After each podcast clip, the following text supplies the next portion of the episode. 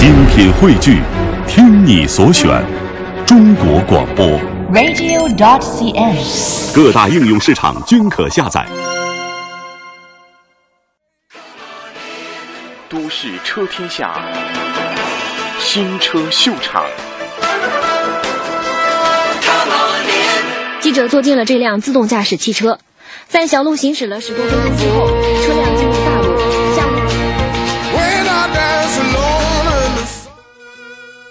大家看到我手里有一台很漂亮的观致三，但我不开。我首先还是选择了这一台福克斯，为什么呢？因为观致三的两厢其实它的最直接竞争对手就是这台福克斯。观致三是一部非常欧式风格的车，也是主打运动，也是一部两厢车，很有小资的情怀。而这些关键词全部都适合用在这台福克斯两厢上，而且福克斯是目前这个级别的两厢车里头销量最高的一台车。那我们先来看看福克斯的成功要素是什么。一开上手呢，第一个感觉就是福克斯是一部很灵动也很好开的车。灵动表现在它的方向盘其实很轻巧、很灵敏，然后它的好开呢是表现在这套2.0的动力系统，动力响应很好。你在中段一点点小加速的时候，车子很畅顺的就往前走了。配上这个六档的双离合变速箱呢，整个传动的反应也很爽快。这部车在加速感上没有任何的拖沓，哪怕是在这种很小的街道上走走停停，它也是让你觉得是一部很爽快的车。只不过发动机在低速的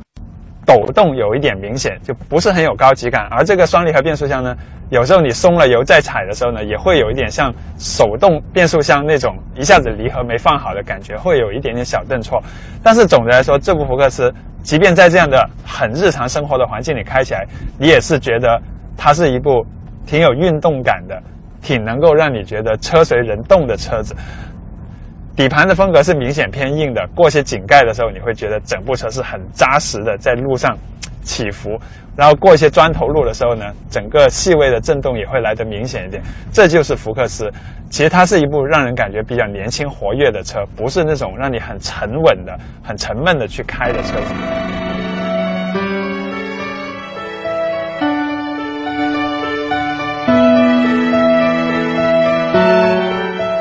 从福克斯，我们回到这台很漂亮的观致三上。首先呢，我要说说在驾驶感受上，其实观致三跟福克斯的特性是很相近的，也是路感比较直接，同时它的方向呢也是很轻巧的。现在这种新的欧洲两厢车，他们都是倾向于把方向调得很轻巧。不要以为以前方向重的车才叫欧洲车，并不是这样的。从别克英朗，它其实也是个欧洲车，然后福克斯，然后高尔夫，包括这台观致三，他们的转向全都是很轻松、很写意的。像我现在在一个小街道里开，我就很轻松的，你看，一只手打方向，另一只手搭在这个门边，就是一部可以这样开的车。这也是欧洲人在欧洲的街道上开这种两厢轿车非常典型的一种状态。不过走过很多的井盖和砖头路的时候呢，我发现这台观致三它的底盘呢还是比福克斯要舒服一点，整个底盘没有福克斯绷得那么紧，稍微会松那么一点，所以有的很大的井盖你碾过去呢，你会觉得车身会淡定一点，没有福克斯那么如实的去反映路面上的每一个的变化。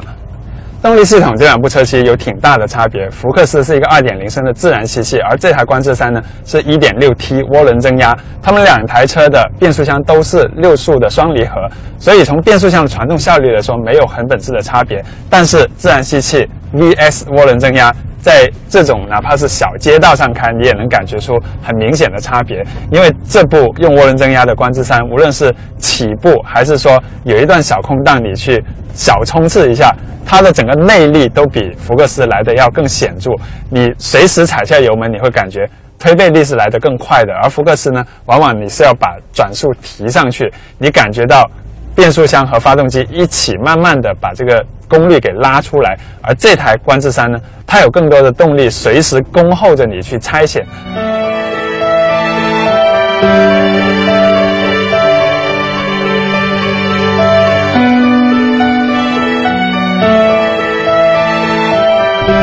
开着这台观致三在这种小街道上转悠呢，我发现它的变速箱也比之前有了很明显的进步。因为之前我们开观致三的时候，发现这套 1.6T 配上六速双离合的动力系统呢，有时候会有一些很神经质的表现，就突然会有一些顿挫，感觉整套动力系统不畅顺。但是今天这台两厢版呢，据说是经过最新的升级，所以我发现我踩油门、松油门，还有一些变速的时候，包括上下坡，它整个畅顺性都来得很好，基本上已经不会有任何的突兀感，可以让你收放自如的去控制它的车速。而这台车只要收放自如，它的发动机的动力其实是挺够用的。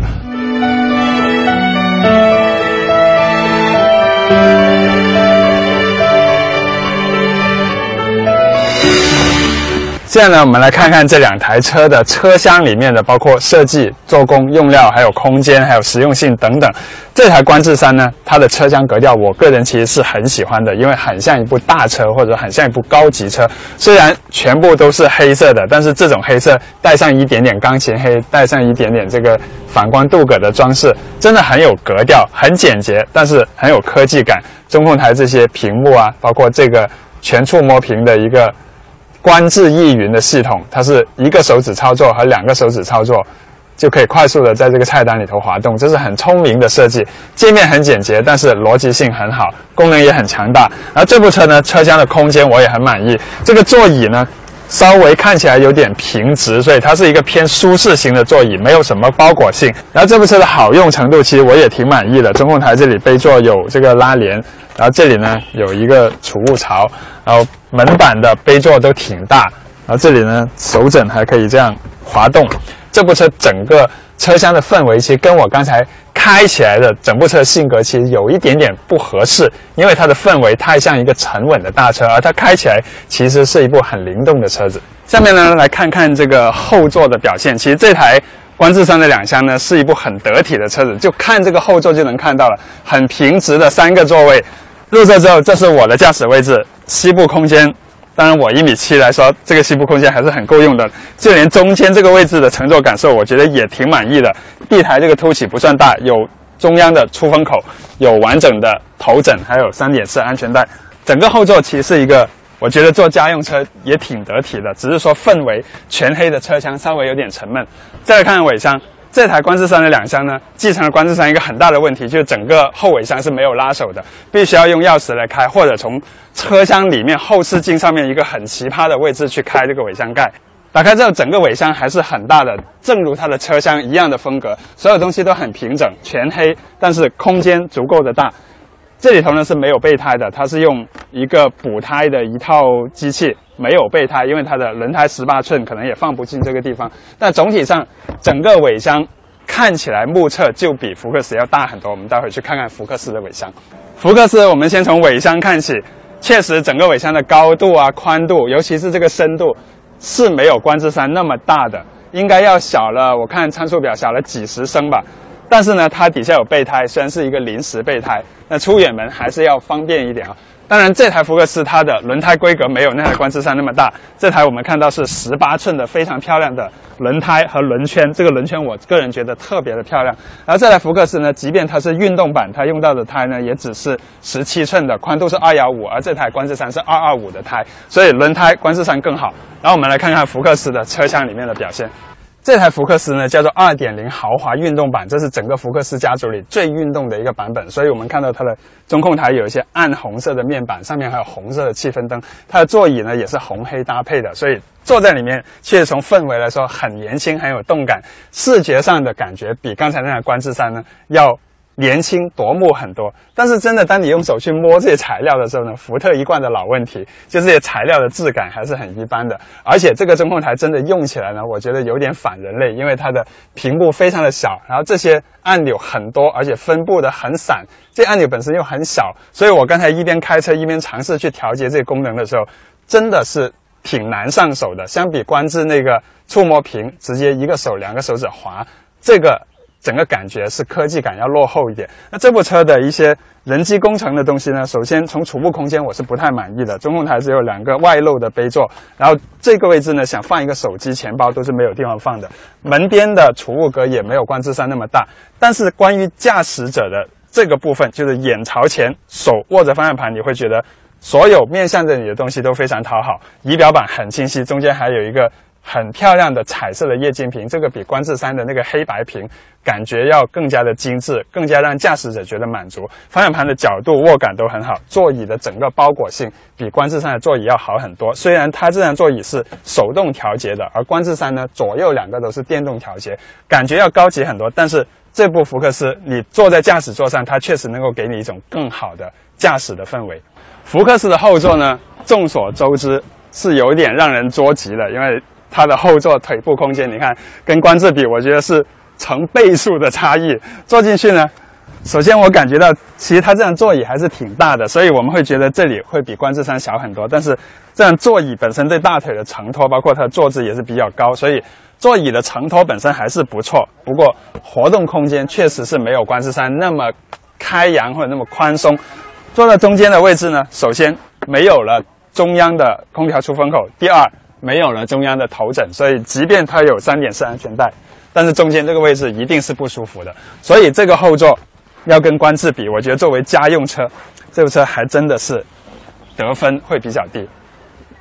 下面呢，我们来看看这两部车的外形。首先是观致三这部车，我认为是近期的大家都热议的很漂亮的两厢车，因为它是大师的手笔，而且它的很多细节的设计，每个细节单独看真的是很优雅，同时它又很运动。优雅跟运动这两个元素是很难很完美的糅合在一起的。这台福克斯就是一个例子，它是一部典型的运动车，但你看它这些尾灯啊，这些造型，就是一种很张扬的运动风格。你说这台福克斯优雅吗？我不觉得它优雅，但是这台。观致三真的是很优雅，但同时又很运动。总的来说，这两部车停在马路边，它们的回头率都非常高，确实是很漂亮的两台车。但是如果你问我，我现在的年龄跟心情，我会选择哪一个？那我的选择会是这台观致三的两厢。刚才我说过，在高速上呢，我喜欢开这台观致三，因为它的整部车给我的感觉就是，在适当的时候做适当的表现。比如说我们在高速巡航的时候呢，其实你需要的是更安静的车厢，你需要更淡定的转向，你也需要油门不要那么灵敏。这时候这台观致三确实是做到了以上的这些几点。在高速上，它的变速箱上到第六档，涡轮增压的转速很低的时候，油门踩下去呢，感觉这个车是比较慵懒的。你也可以说整部车稍微要松一点。我说的松是动力系统的松啊。而福克斯呢，即便在高速上开，你也觉得脚下的油门呢，其实是要直接一点。而当你要全力加速的时候呢，你放胆的踩下这部观致上的油门，它会连降两个档，而这时候呢，转速上到四千多的时候，这台涡轮增压发动机的那种厚实感、动力的紧绷感觉，其实也是很强的，只是。真要比末段加速，其实它的加速能力还没有福克斯二点零来的强，因为福克斯那台二点零自然吸气发动机的功率也是很出色的，而这台观致三的一点六 T 呢，其实最大马力并没有福克斯大，不过它因为用了涡轮呢，在整部车的性格上就做的比福克斯更加具有两面性。福克斯呢，就是一种性格，就是很线性的；而这台观致三呢，就做到了该轻松平顺的时候，它就很轻松平顺；然后该要紧绷发力的时候，它就可以做到很紧绷的发力。但是进入到山路就完全不一样了，福克斯跑山路真的会让你觉得很爽。首先还是它的方向。又轻又准，整个车呢相当的灵巧，而且四个车轮呢不能说它的抓地力有多好，其实这四条轮胎用到十七寸二幺五，在这个山路上还是经常能听到轮胎会有些尖叫。之所以尖叫，是因为这个车的底盘的沟通感太好了，你会非常放心的开得很快，然后在弯中呢再通过这个很轻巧的方向盘，很自如的去控制前轮的转向。动力虽然是自然吸气，但是只要我放在 S 档呢，它在整个上坡过弯的过程中都很聪明的保持在一个很好的档位。当然，真要再踩深的时候呢，这个车的爆发力还是一般，很难给你那种从动力而来的驾驶乐趣。但是，单以操控、拐弯抹角的乐趣来说，这部车车身侧倾小，底盘的沟通性非常好。轮胎抓地力很好，转向非常的精准，动力又跟得上，所以真的是一部可以很激烈驾驶的车。我唯一稍有一点点不满的，只是它这四条轮胎在山路上的极限还不是很高。又回到我今天早上在小马路里头开的那种感觉，就是可收可放，确实这个词可以用在这台观致三上。那么来到山路是不是还可收可放呢？其实这台观致三在跑山路的时候，它首先给我惊喜的。也不能说惊喜，就我一直都知道了。观致三的底盘是很好的，而且尤其今天我们跑的这段山路呢，它的路面其实有一点起伏不平，而这时候呢，这台观致三整个底盘去贴服这路面的能力是相当强的，而且它的这四条轮胎的抓地极限比福克斯要高，所以我在。过弯杀进弯中的时候呢，我感觉速度比福克斯其实还要更快一点，但这只是主观感觉啊。因为福克斯的人车沟通感很强，你会感觉车子可以快一点，可以再快一点。但是这台观致三呢，它的转向即便在激烈驾驶中，还是保持一种比较轻柔的感觉。这种轻柔感呢，其实也是可以很精准、很写意的去拐弯，但是就没有福克斯那样，你握住转向，你拐一个弯，你立马就会觉得。这个车从转向到四个轮胎，一切信息都让你知道一清二楚。虽然这台观致三的变速箱呢不像福克斯那样有一个 S 档，但是我放在低档的时候，上山下山快跑，我发现它也能够很聪明的保持住应该有的档位，转速也不会反复的很频繁的波动来波动去。即便是要上下很快速的升档呢。它跟这个 1.6T 发动机的匹配也做得比较的平顺，我觉得就激烈驾驶的低档来说，福克斯我可以给到它八十五分，这台观致三我也可以给到八十分，不是一个低的分数。两部车都是很懂得在山路上开快车的人调教出来的这个动力系统。也许今天的对比，从今天早上的小马路、小街道驾驶，到高速，再到现在的山路呢，我都是讲主观的感受多一点。确实，我觉得。这两台车都是给人主观感受很好的车。福克斯，它的人车沟通感，它的过弯功力，它跑山路时候的乐趣真的是很强。而这台观致三呢，它非常恰如其分的底盘，还有很淡定的去表现它的身后功底的这种能力，也是在同级里头比较难得一见的。那到底这两部车底盘极限谁更高一点？就机械的层面，谁做的分数更高呢？我们还是要安排一个比较客观的测试。下面我们转移到试车场，我们来做一个国际标准的紧急变线测试。熟悉我们的同学呢，应该也都知道，这个变线测试呢，它主要不是考验一个车的过弯性能，而是考验它的主动安全性。在做一些紧急避让的时候，它的极限有多高？同时，电子稳定系统怎么去工作？能不能让这个车很稳定的躲过这些障碍？我们还是先从福克斯开始，我是把电子系统完全打开的。通常来说，这个紧急变线的变线速度呢，都是六十到七十公里左右。啊，推头了！今天我们这个路面呢，因为很滑，所以。做出来的成绩呢，会比我们平时以前在其他场地做出来的要慢一点。那福克斯，大家可能记性好的同学会记得，我们曾经做过最快的这个国标变线速度可以达到七十几公里，七十四公里都有过。那时候路面是在一个停机坪，是抓地力很好的。那今天呢，我们换到一个新铺的试车场，它的抓地力就没这么好，所以，呃，我们做出来的成绩呢，它可以稳定通过的，基本上是在六十三到六十四公里左右。刚才这一次呢，六十七点七公里，它就很明显的推头了。这也告诉大家一个道理，就是只有在同场同时间做的数据对比才有可比性。大家不要老问我们说，为什么你们以前做这个车是多少多少，这回做是多少多少，是不是你们专业性有问题？其实不是的，只有在相同的时间地点。环境、气候等等条件都是一样的。像我们今天，虽然场地我们没法控制，但是福克斯跟观致三完全是在同样的条件、同时间、同地点来做测试，所以至少这两部车的高低是可以比出来的。